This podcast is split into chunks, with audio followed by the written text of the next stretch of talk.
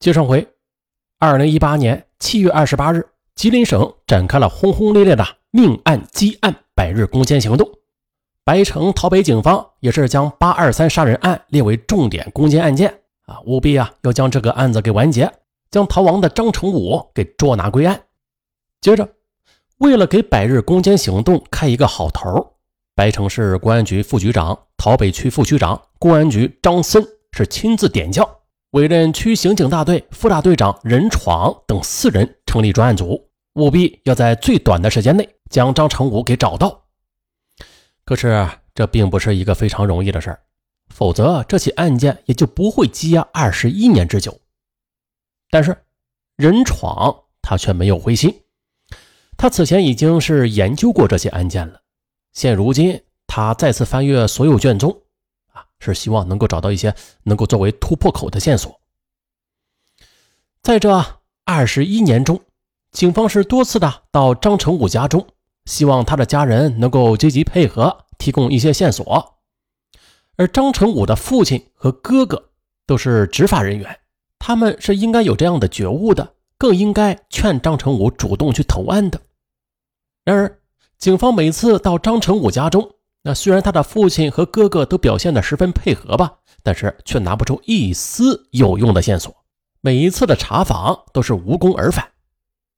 不过，任闯他相信逃犯张成武一定还活着，因为张成武的哥哥曾经多次提到，说啊家里早就和这个杀人犯弟弟断了联系，而且他听说啊张成武在外地得病去世了。嘿。这明显就是此地无银三百两啊！他越是强调张成武已经死掉了，那就越证明张成武还活着，甚至他可能啊是通过什么隐蔽的方式和家人保持着联系。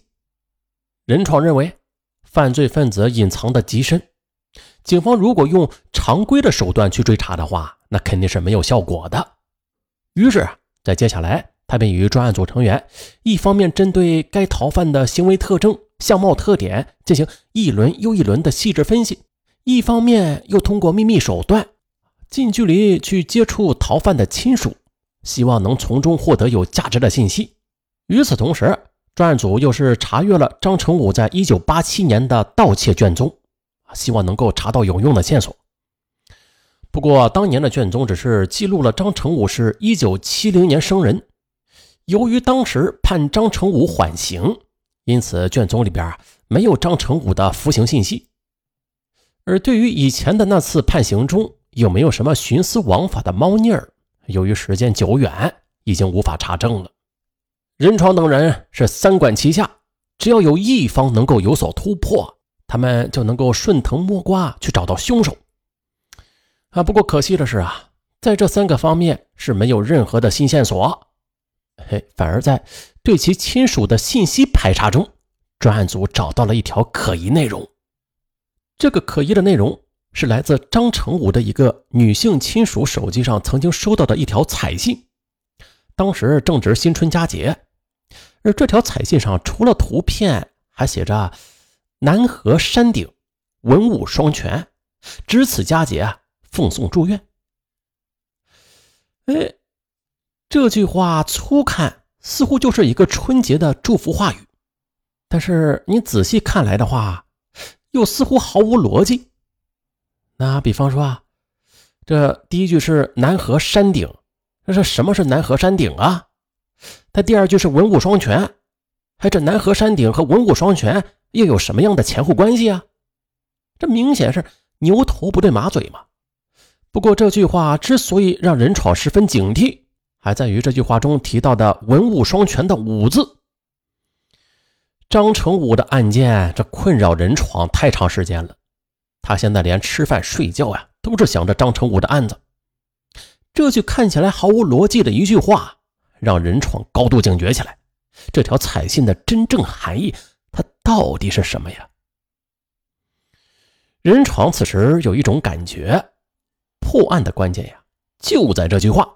胜利的曙光就在眼前，但是他却始终抓不住。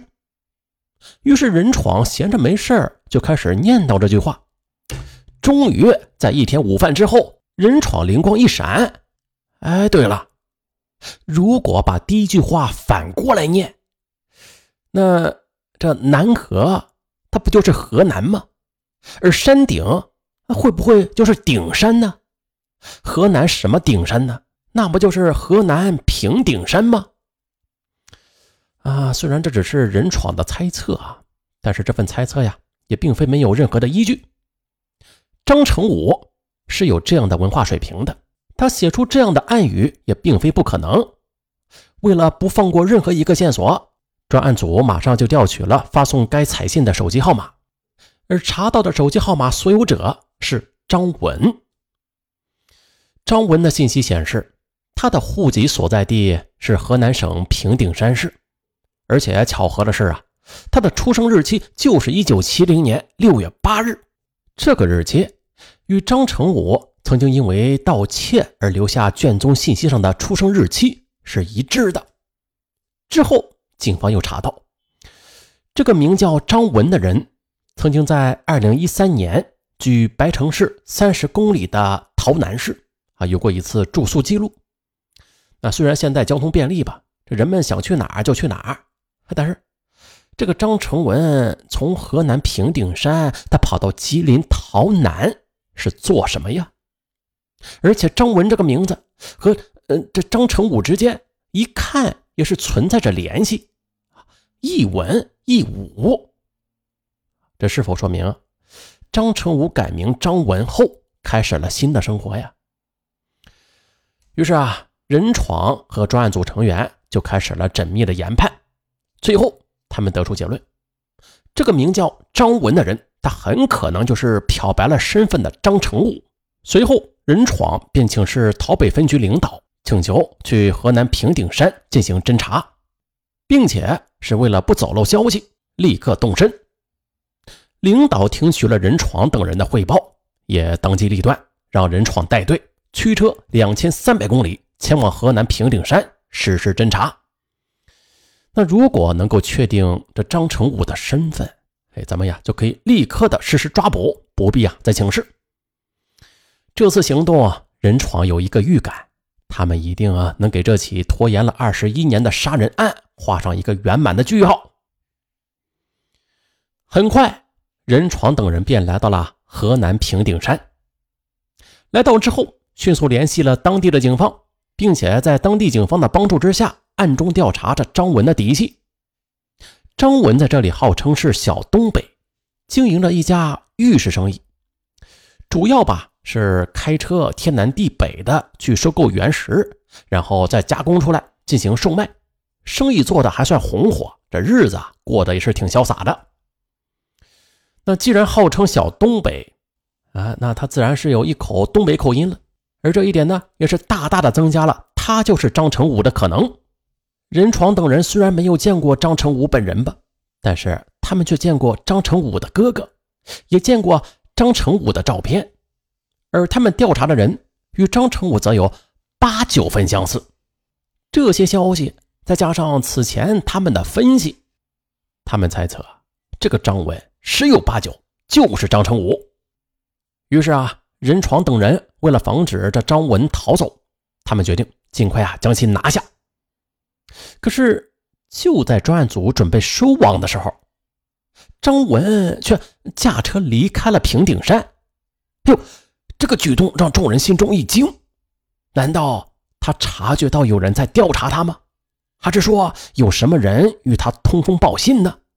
如果这一次再让他逃走，那么再想抓住他，可就是更加难如登天了。于是啊，任闯等人便对张文的行动进行了大量的分析。他们认为，这己方的行动只有少数几个人知道，不可能有人给他通风报信的。至于在调查中被发现，这种可能性也极低，因为众人很少在张文面前出现，即便是出现吧，对张文来说也只不过是一个路人而已。于是专案组决定以静制动，等待张文的下一步行动。随后，专案组又发现，张文此行是去河南省鹤壁市，他的玉石生意做得很广。在这里应该是有他的关系的，为了以防万一，专案组又前往鹤壁，他们就是怕张文再逃出视线。可是，当专案组赶到鹤壁的时候，他们又扑了一个空。